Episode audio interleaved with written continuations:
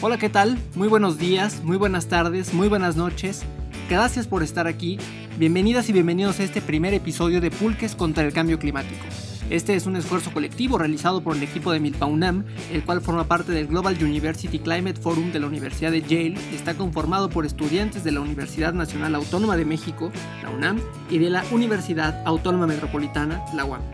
A través de este proyecto pretendemos promover la inclusión y participación de los pueblos indígenas en los mecanismos institucionales de la política climática en México.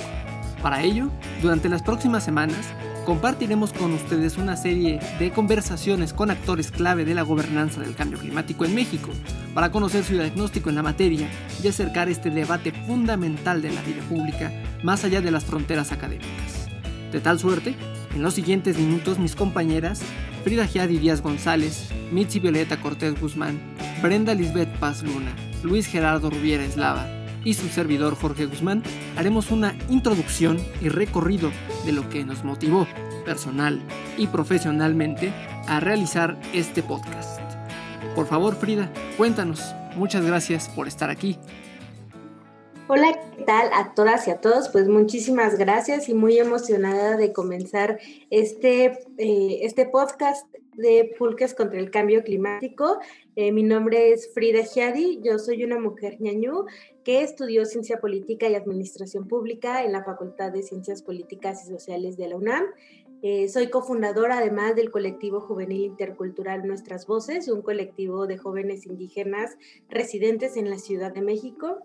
Eh, mi proyecto de titulación es sobre la participación de las mujeres en la comunidad como cuarto orden de gobierno y pues bueno, mis temas de interés son eh, la política climática, la justicia epistémica y la organización comunitaria. Buenísimo, Frida. Muchas gracias. Eh, por favor, Gerardo, cuéntanos qué nos tienes que decir. ¿Qué onda? Muchas gracias, Jorge, Frida, a todas, todos, compas.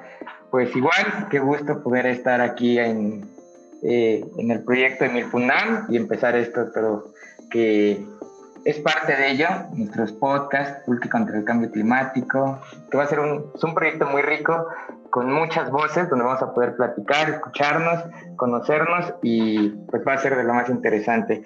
Entonces yo soy Gerardo Rubiera, yo estudié Ciencia Política, en la, Universidad Autónoma Metropolitana, en la Universidad de Iztapalapa, soy de Xochimilco. Pues a mí me gustan mucho todo este tema de, de, las ciudades, eso es lo que, lo que andamos investigando y sobre todo entender un poquito más pues toda la política ambiental a nivel más regional, eh, más según el, las dinámicas que tienen hoy las, las ciudades que las divisiones político-administrativas, me gusta también los temas climáticos, de justicia climática y pues acá andamos. Qué gusto estar en el FUNAM. Te lo agradezco Gerardo, muchas gracias. Este, por favor, eh, Brenda, cuéntanos qué nos tienes que compartir. Hola, buenas a todos y todos, gracias por el espacio y bueno, de qué va el proyecto. Estoy eh, investigando sobre el Consejo de Cambio Climático y cómo se puede introducir a los pueblos indígenas en, este, en esta conformación del Consejo que puede cambiar la dinámica de, la participación y que se puede ampliar el sector social hacia otros actores que pueden participar y que faltan por incluir, tales como jóvenes, eh, estudiantes, infantes, etcétera y bueno, básicamente mis áreas de interés son justo esto de gobernanza climática, participación, etcétera. Y, y el proyecto me llamó muchísimo la atención porque, como mis compañeros les van a mencionar, cada quien está interesado en el cambio climático, pero focalizado a un campo, de, un área de interés. Entonces, la diversidad de ideas considero que va a contribuir a este rico proyecto, tener diferentes perspectivas eh, propuestas, etcétera, etcétera, y abarcar cosas que a lo mejor uno desde la individualidad no, no estaba contemplado, o, tal vez sí, pero no, no se cuenta como con los conocimientos suficientes para abordarlos. Entonces, pues gracias como por, por estar aquí y por conformar este bonito proyecto. Sí, muchas gracias a todas y a todos por acompañarnos este, en este recorrido que será de algunas semanas. Por favor, eh, Violeta, cuéntanos qué nos tienes que compartir. Hola, muchas gracias Jorge. Eh, buen día a todos, a todas y pues bienvenidos a escuchar sobre este proyecto de Milpa UNAM. Yo soy Mixi Violeta Cortés Guzmán, tengo 22 años, yo soy mixteca, originaria de San Sebastián, Tecomaxlahuaca, Oaxaca. Eh, yo realizo una investigación sobre mujeres indígenas defensoras del territorio desde un enfoque de interseccionalidad de los conflictos socioambientales, en el caso del tren transísmico. Eh, yo participé en el quinto diplomado de género, desarrollo y sustentabilidad del CRIM de la UNAM y me interesan los temas de género, pueblos indígenas y cambio climático. Y pues muchas gracias por, eh, por escucharnos. Muchas gracias, Violeta. Bueno, pues ahora nos toca contarles de qué va el Global University Climate Forum y bueno, para ello eh, Brenda nos hará, nos compartirá de qué se trata, de qué va. El foro, el foro Global Universitario de, de Cambio Climático que está organizado por la Universidad de Yale, reúne a estudiantes y activistas para compartir ideas, aprender, conectarse y actuar sobre pues este tema que es el cambio climático en todo el mundo. ¿Cómo funciona? hay 134 equipos multidisciplinarios de estudiantes de, de 44 países y que participan con base en cuatro ejes. El primero es inspiración y empoderamiento, que básicamente un equipo va a desarrollar un enfoque creativo para crear conciencia sobre el cambio climático e influir en otros utilizando tácticas como video, arte, escritura o redes sociales. El segundo es Ideas en Acción, en el cual se propone un proyecto relacionado con el, con el cambio climático dirigido por estudiantes en un campus universitario o en la comunidad en la que afecta eh, este tema. El tercero es la gobernanza e innovación de políticas. Se selecciona una política climática o un, un, mecanismo de gobernanza local, nacional o global y se realiza un análisis sobre este para ver cómo se puede mejorar o cómo desde la universidad se puede contribuir a su implementación. El cuarto y último consiste en la innovación e imaginación, que básicamente eh, los estudiantes proponen un proyecto en el cual se, se, proponen como crear categorías de revolucionarias y emprendedores y creativas. Básicamente son como nuevos proyectos en los cuales se considera que desde, sí, desde los enfoques actuales no se están llevando a cabo. Entonces, básicamente es un foro que incluye a estudiantes de universidades de todo el mundo con proyectos de, en estos cuatro ejes y Milpa UNAM se enfoca en el tercero, gobernanza e innovación de políticas públicas. Yo quisiera agregar que además eh, este proyecto nos atraviesa de una manera muy especial y muy personal, eh, porque justamente como nos presentamos hace un momento eh, mi compañera Violeta y yo, pues nosotras pertenecemos a los pueblos, a algún pueblo indígena de México, entonces creo que es un tema que nos atraviesa directamente. Así es, así es. Las historias personales que, hay aquí también influyen de manera directa en la manera en la que percibimos el problema de cambio climático, cada uno con sus historias, sus modos, sus sentires, y eh, pues debemos aprovechar y hacer sinergia de modo que pues todo lo cristalizáramos en, una iniciativa de esta naturaleza. Eh, bueno, ¿por qué nos interesa el tema y su relevancia del mismo? es la pregunta obligada después de, después de este, esta, esta, conversación. Así que, eh, Violeta, por favor, cuéntanos. Sí, claro. Pues bueno, creo que justamente eh, el proyecto de Milpa resulta relevante porque es necesario comenzar a pensar en los efectos del cambio climático, no solo desde un espacio ambiental, sino también desde lo social. Y creo que pensar justamente eh, en estos efectos del cambio climático desde lo social nos lleva a pensar que estos son diferenciados, ¿no? Tanto en sus efectos como en sus consecuencias. Más bien, y como en, sus causas, ¿no? ¿Quiénes causan el cambio climático? ¿Quién y cómo se enfrentan sus efectos? Estos son diferenciados, ¿no? Y, y, se pueden ver como distintos ejemplos. A nivel internacional, por ejemplo, ¿quiénes son los países que más contaminan? Y dentro de los países, ¿quiénes son quienes realmente están contaminando, ¿no? Y pensamos en México. O sea, son los pueblos indígenas quienes más están contaminando, son eh, o son estas grandes industrias que también se encuentran dentro de nuestro país quienes más emiten contaminantes, ¿no? Y creo que eso nos lleva a pensar en términos de lo que se conoce como justicia climática. ¿no? el término de justicia climática justamente nos permite reconocer que tanto las causas como los efectos del cambio climático son diferenciados, ¿no? Y que por tanto las políticas tienen que reconocer estas diferencias al momento de implementarse. Y entonces es cuando se comienza a pensar en estas políticas climáticas y la importancia de poner en el centro términos como los de la equidad. Y es ahí donde entramos con, bueno, y entonces, ¿cómo podrían participar las comunidades indígenas o cómo hablamos de la...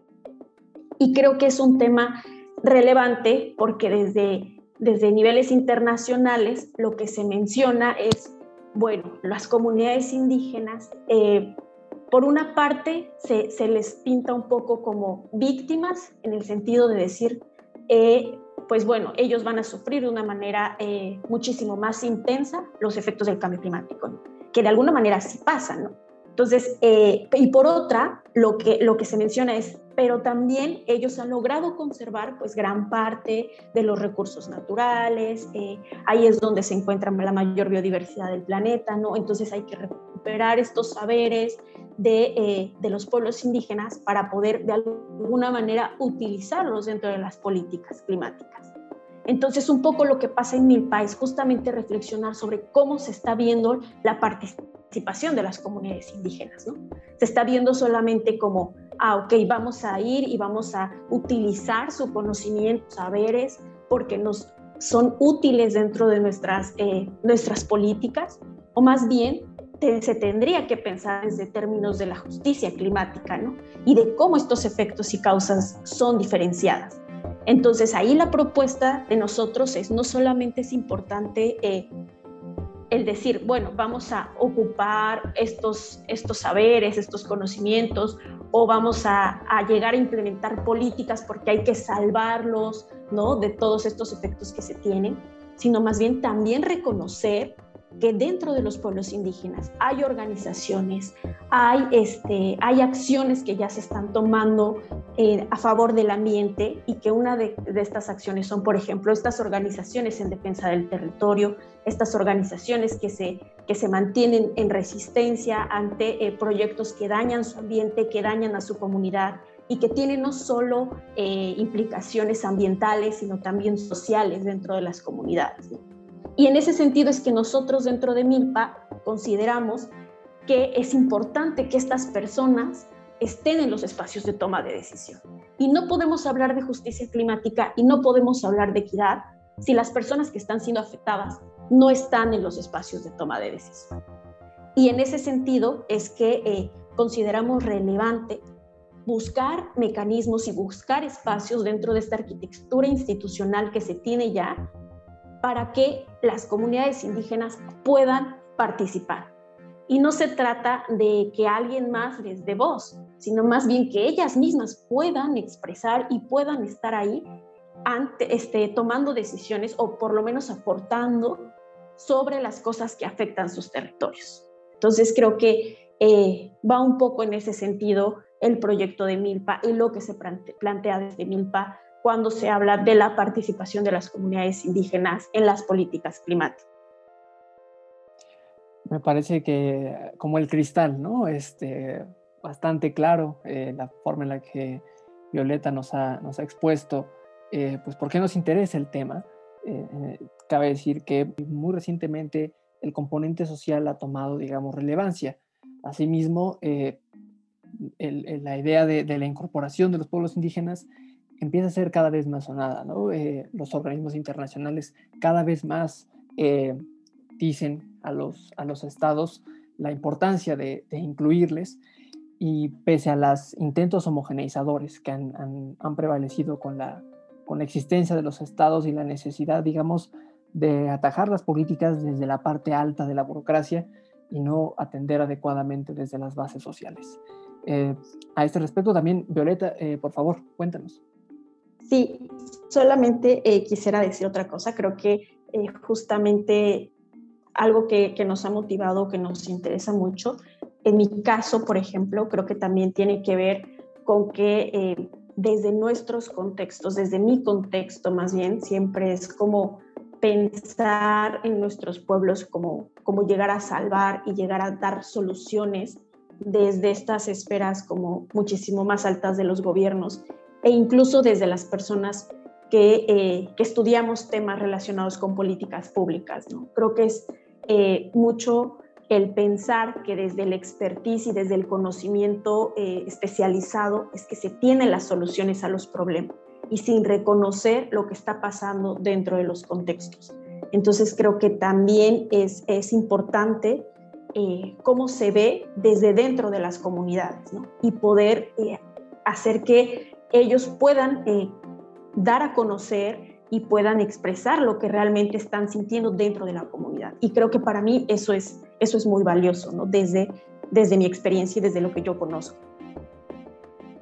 Claro, claro, totalmente. Eh, pareciera en muchas ocasiones que la política se trata de, de gente en edificios eh, altos con corbata, ¿no? Este, o con traje, y no de una cuestión de que se hace todos los días, desde los trabajos de cuidados hasta decisiones que se toman en las comunidades.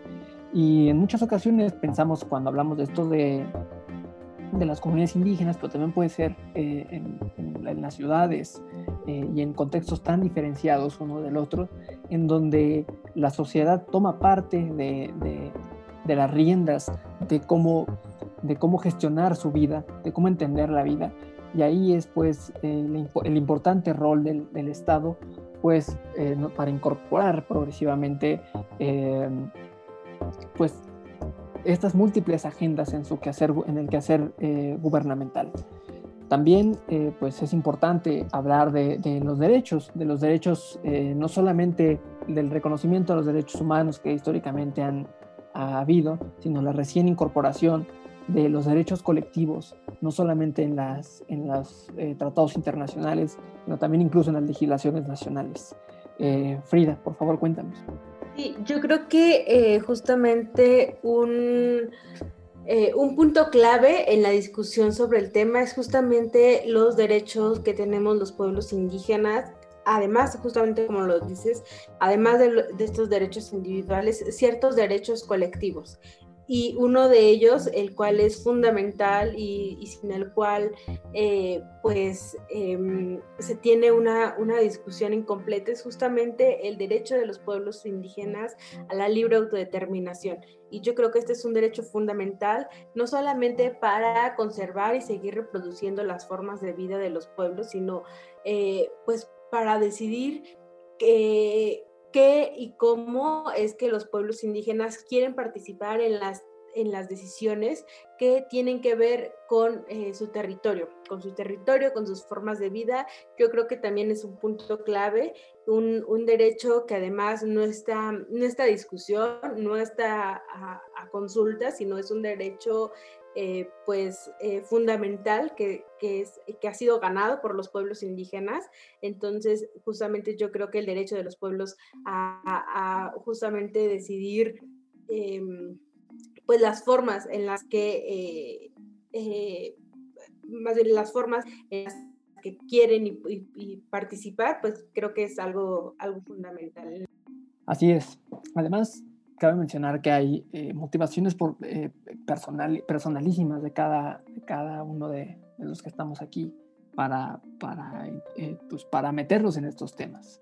Todas y todos hay, hay razones por las cuales no solamente en nuestra, nuestro quehacer, digamos, en la academia a lo largo de estos años, estudiando la licenciatura, pues nos han llevado hacia estos temas, sino también problemáticas muy puntuales que, que acontecen en, pues en, en, los lugares donde habitamos o incluso eh, también otras referencias que nos han inspirado de una u otra manera y que han sido centrales pues para que hoy estemos aquí.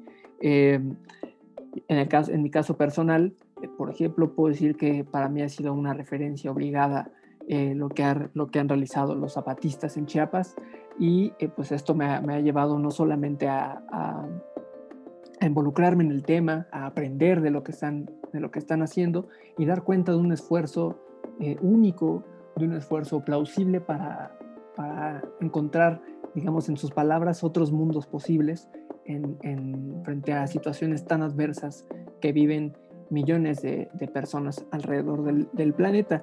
Eh, no sé, mis compañeros seguramente tendrán mucho que contarnos sobre, sobre este plan. Gerardo, cuéntame, por ejemplo, a ti qué, qué, qué ha sido de tus centrales motivaciones que te, que te, han traído hacia estos temas, que te han acercado, que te han motivado y al, final dices, bueno, pues por aquí, a través de Milpa, a través de mi, de mi trabajo de idolación y de lo que me quiero dedicar en adelante, puedo yo, puedo yo aportar. Sí, pues claro que sí. Muchas gracias, Jorge. pues antes que nada, yo creo que eh, la importancia o el interés en participar en Milpa, pues parte desde el poder eh, pues constituir un espacio con, las compañeras, los compañeros eh, en torno a, intereses comunes, porque si bien, como dicen, tenemos intereses muy particulares, demandas, todo, todo lo que nos nos ha acontecido para poder querer e, e, interesarnos en este tema y vivirlos, pues también se conjugan algunas en, puntos en común. Me gusta mucho lo que eh, Frida, Michi, esta, también esta idea central de, justicia climática, ¿no? Es como entre la mayoría de nosotras, de nosotros, rompemos un poco con esta, esta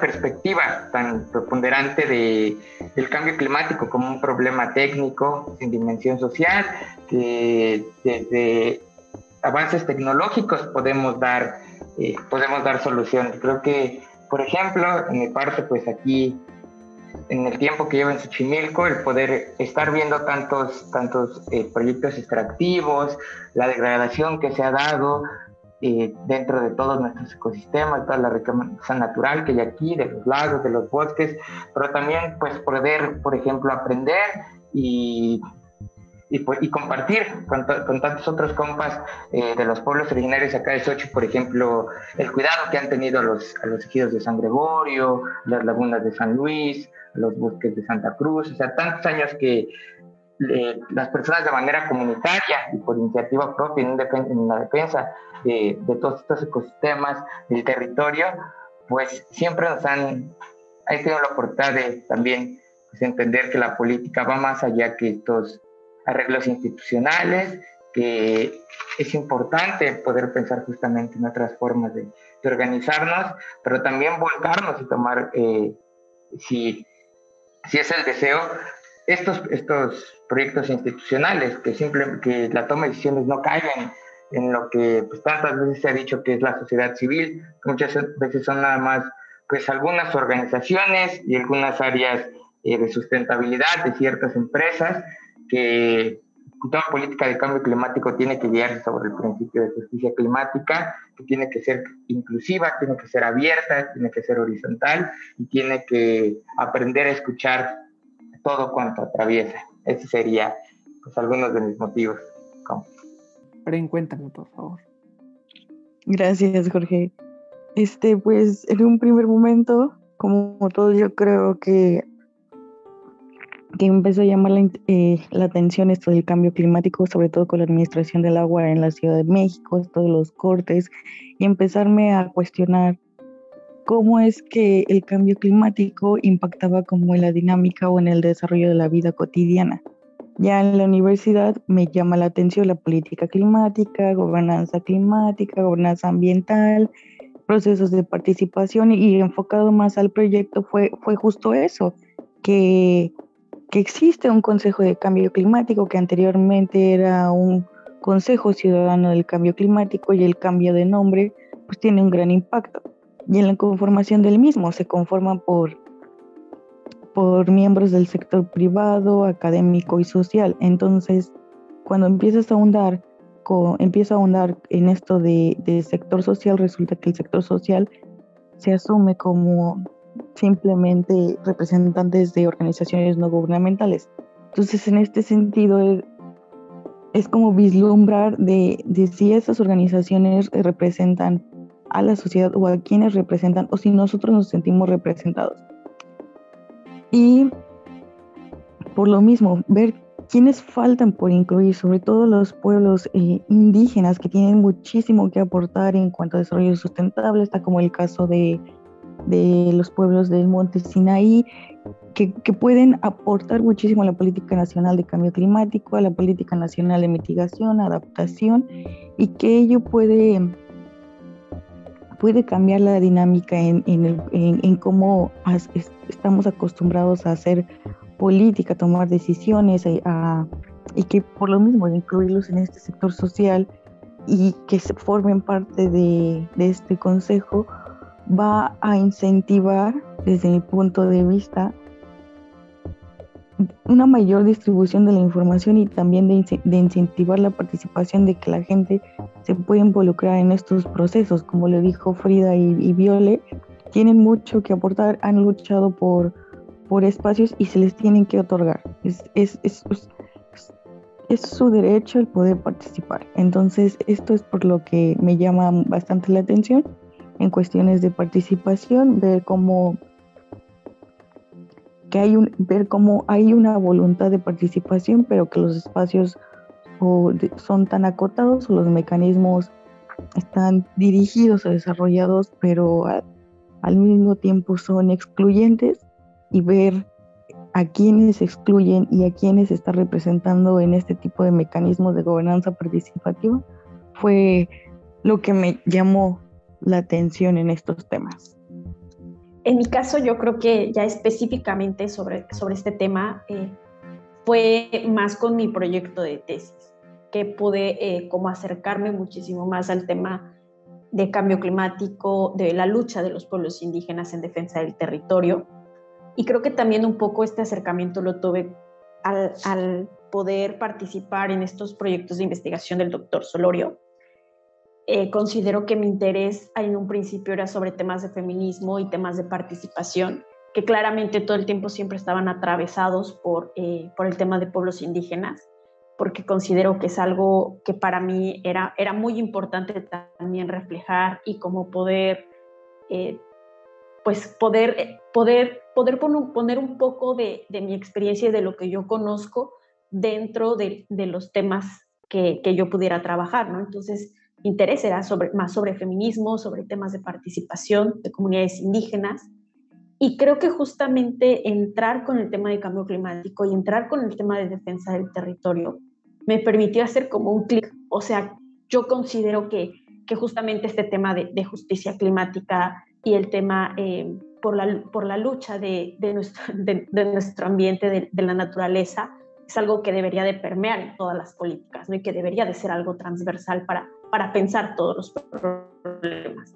Pero de igual forma lo creo en el tema de, género, no en el tema de justicia de género, porque creo que al final de cuentas eh, no podemos pensar en, en, salvar al planeta, sino también pensamos en la manera en la que eh, pues se tienen que quitar otros sistemas de opresión, ¿no? como es el patriarcado, por ejemplo. Entonces creo que es justamente eh, cómo este tema relacionado con cambio climático, con cuestiones ambientales, te permite articular también con muchos otros temas ¿no? que tienen que ver, eh, por ejemplo, con pueblos indígenas, con feminismo, con, eh, con, lo que están haciendo las mujeres defensoras del territorio. Eh, creo que fue, fue como hacer un clic de todo lo que, de lo que me interesaba, de todo lo que también me atravesaba y poder plantearlo dentro de, de una temática que que para mí, de nuevo, es como indispensable, ¿no? O sea, no podemos dejar de lado el tema de cuidado hacia la naturaleza y tampoco estos temas como, como el del feminismo y los temas de género. Entonces, creo que fue un poco eso lo que, lo que me llevó. Pues yo creo que la consigna que justamente nos regalaron eh, los hermanos eh, zapatistas de Nunca más un México sin nosotros, yo creo que eh, es, una, es una consigna clave para los pueblos indígenas en México porque sí, sin duda, pues históricamente los pueblos indígenas pues hemos sido excluidos, hemos sido invisibilizados, hemos sido violentados, colonizados, etcétera. Entonces, yo creo que retomar este papel fundamental de, como dijo mi compañero, compañera Viole hace un momento, de ser eh, quienes tomemos la voz sobre nosotros mismos, de que seamos eh, nosotras, por ejemplo, las mujeres indígenas, quienes hablemos por nosotras y, pues parar como... Eh, todas estas tendencias a, darnos voz o a, hablar por nosotros desde una perspectiva condescendiente, colonizadora, etcétera, pues yo creo que eh, resulta fundamental, por lo menos para mí, y, yo creo que ante un tema clave que es la, la emergencia climática que estamos viviendo como como humanidad, pues que los pueblos indígenas participemos en la política climática en México, en ver cómo es que podemos combatirla y adaptarnos a, a ella, pues es, es, fundamental. Si bien eh, creo que nuestra participación debe de ser eh, transversal, debe de ser en todos y cada uno de los temas que, como lo mencioné hace un momento, nos, eh, nos impactan, nos, nos nos, nos atraviesan, el, el, tema de cambio climático pues es clave ante este contexto que estamos viviendo. Aquí han, escuchado ya, digamos, eh, las, las, lo que tienen que decir sobre sus percepciones personales, mis compañeras, mi compañero, eh, cuáles son pues, las, los motivos por los cuales se han, se han acercado. Y también cabe decir que pues, este podcast pues, sale después de ya algunos meses que hemos estado trabajando que nos hemos dado a conocer en nuestras redes sociales. Agradecemos muchísimo a quienes se han empezado a sumar a esta comunidad, a eh, esta formación de redes, de redes, porque creemos que es fundamental los trabajos horizontales y compartidos de eh, allanar esfuerzos colectivamente para tratar de empujar hacia, hacia una agenda mucho más verde, pero eh, inclusiva, equitativa, justa, justa ante un escenario, digamos, de catástrofe, eh, un escenario muy complicado eh, para todas y para todos diferenciadamente. Eh, en algunos, algunos autores incluso hablan del colapso, ¿no? Estamos en un momento de colapso, en tiempos de colapso, diría Raúl Sibeki, que, que ahora viene a mi mente, este, pero hay otros más, hay otros autores más que, que y autoras, por supuesto, por supuesto, que, que, han hecho énfasis en lo clave del momento en el que estamos. Pues, como ustedes han visto, pues nos, nos hemos eh, caracterizado por emplear un ajolote en, en, nuestro, en nuestras redes y seguramente se han preguntado las razones por las cual, por la cual está ese ajolote ahí y también incluso por qué nos llamamos milpa. Así que, Frida, por favor, este, pues cuéntanos qué, qué, qué es esto de milpa eh, y qué es esto de, de, los ajolotes. Yo entiendo que con lo de milpa tal vez sea más bien complicado hablar de ese enorme, en, enorme nombre, pero pues a ver, cuéntanos. Yo creo que eh, todas y todos nosotros pues vivimos o estamos en la Ciudad de México, ya sea eh, pues eh, migrantes de, primera generación o nuestros padres o nuestros abuelos, abuelas fueron quienes llegaron a esta ciudad, pero pues de algún modo todas y todos habitamos esta ciudad de México, esta ciudad pues muchas veces caótica, pero también esta ciudad pues increíblemente diversa. Y justamente en, en la Ciudad de México pues existen ciertos movimientos de resistencia, de defensa del territorio, de los bienes comunes que muchas veces pudieran pensar que son solamente exclusivos de eh, territorios rurales, de ambientes rurales, pero la verdad es que en la Ciudad de México también existen estos, estos movimientos de defensa. Y justamente al sur de la ciudad, pues Xochimilco ha sido un ejemplo clave de cómo la organización comunitaria, de cómo eh, la, la, organización vecinal, pues es clave para la defensa de, de estos territorios. Entonces, em, pues a nosotras, a nosotros nos llamó muchísimo la atención que justamente en un, em, en un espacio, pues tan emblemático de resistencia como, en las, como es Xochimilco, al sur de la ciudad, pues exista una especie endémica mexicana que es el ajolote. Y pues vemos cómo a pesar de, em, de, todo un, de todo un proceso en el que se ha cambiado el ambiente totalmente, pues el ajolote pues ha sido un, un un emblema para México y para la Ciudad de México. Entonces nosotras y nosotros pues quisimos retomar este, este ajolote eh, y justamente pues por ejemplo también con el tema de, de, contra el cambio climático pues ir nombrando aquellas, eh, eh, pues aquellas cotidianidades cotidianidades, aquellas cosas que son cotidianas para nosotras, para nosotros como el pulque, eh, eh, que justamente pues forma parte de incluso de estos procesos de socialización de la información, ¿no? De, de, comunidad también. Entonces, pues creemos que, que, retomar el ajolote, que retomar el pulque, pues eh, son son además eh, íconos emblemáticos que, que pudiéramos em, pues retomar para este proyecto, para hacerlo sumamente propio y, pues sí. Así es, eh, y, con el nombre de Milpa, en realidad pues es un bonito acrónimo a un nombre, un nombre muy largo. Este, quisiéramos contarles que en realidad con, con respecto a Milpa, pues la Milpa también es uno de los símbolos fundamentales y necesarios de la resistencia indígena en, eh, en México. Eh, hemos todos, creo que todas y todos hemos visto las luchas que se han disputado desde eh, emblemas tan lemas tan fundamentales como es Sin maíz no hay país y otros tantos más.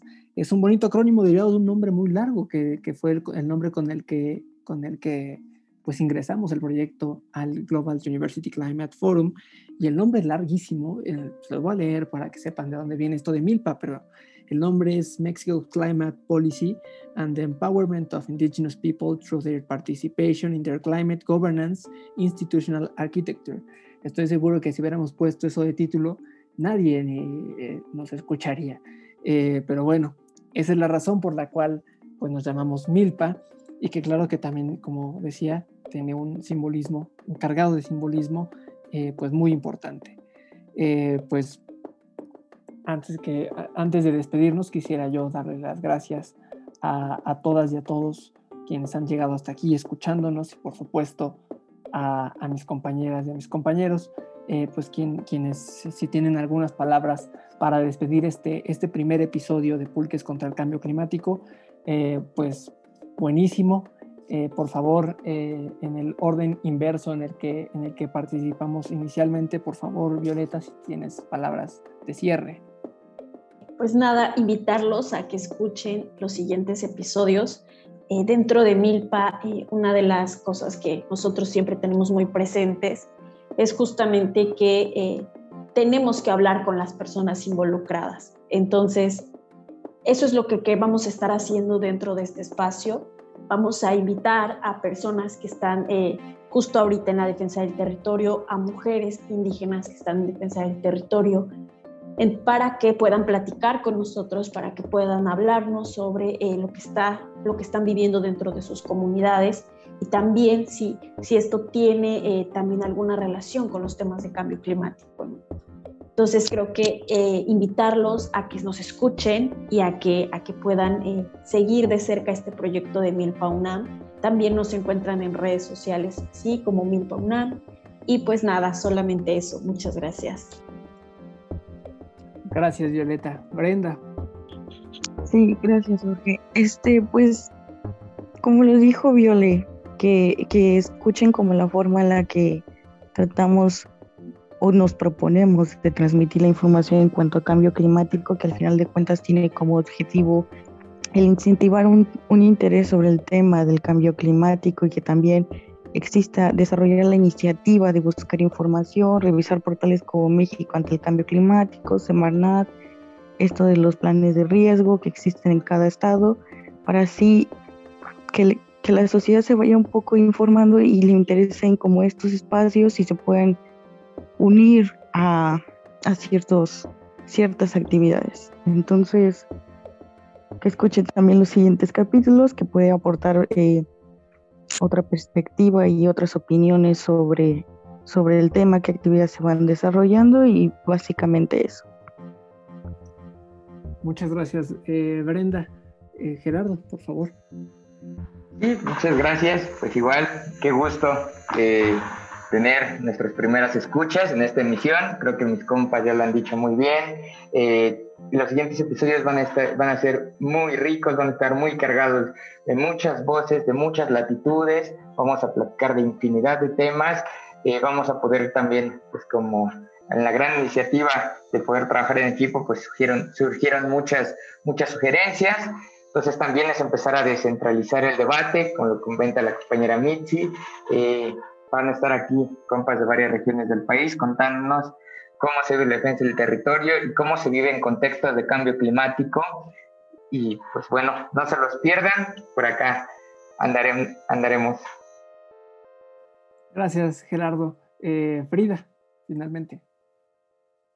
Sí, pues nada más, eh, no me resta más que agradecer que se hayan quedado hasta este momento de este episodio.